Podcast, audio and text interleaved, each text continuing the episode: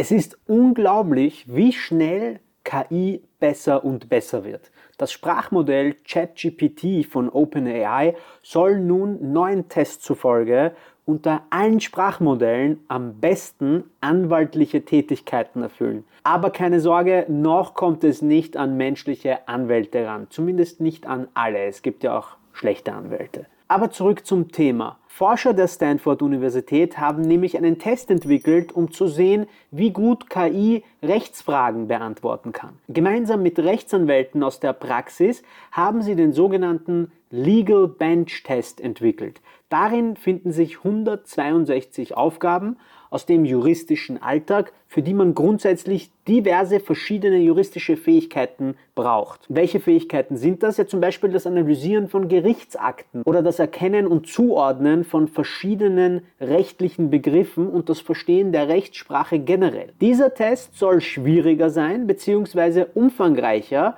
und nicht bloß auf das Bar Exam, also die amerikanische Rechtsanwaltsprüfung, beschränkt sein. Denn da hat ChatGPT ja schon Schlagzeilen gemacht, als es mehr Punkte beim Bar Exam erreicht hat als der amerikanische Durchschnittsrechtsanwaltsanwärter. Dieser Legal Benchmark Test wird zwar ständig weiterentwickelt und soll ein möglichst realistisches Ergebnis im Wettbewerb zwischen Rechtsanwalt und Roboanwalt liefern, doch schon jetzt war klar, beim Bar Exam schneidet GPT-4 deutlich besser als der Durchschnittsmensch ab und würde auch die Rechtsanwaltsprüfung in den USA bestehen, mit bis zu 80 von 100 Punkten in bestimmten Kategorien. GPT-4 ist aber noch nicht so gut bei der Erörterung bestimmter Detailfragen mit bestimmten rechtlichen Vorgaben, mit Betonung auf noch. Es ist einfach unglaublich, wie schnell die Technologie voranschreitet. Mein Tipp ist es auf jeden Fall, sich mit KI auseinanderzusetzen, egal in welcher Art, um nicht auf der Strecke zu bleiben, besonders als Juristen. Ich möchte hier in diesem Video nochmal betonen, ein KI-Sprachmodell wie ChatGPT oder andere wie Llama oder FreedomGPT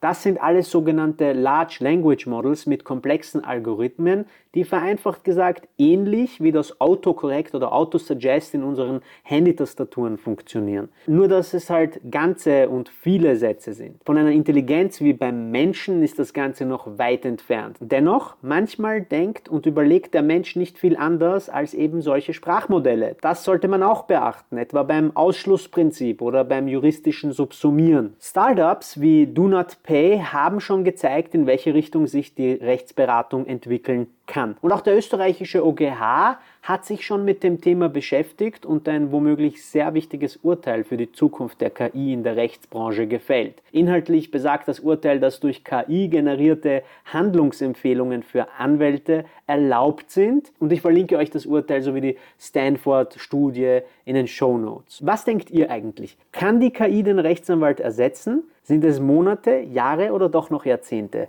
Schreibt es in die Kommentare. Lasst uns gerne diskutieren, wie Menschen und KI sich am besten ergänzen. Lasst ein Like und ein Abo da für mehr Legal News. Mein Name ist Boris, das ist Use Profi. Bis zum nächsten Mal.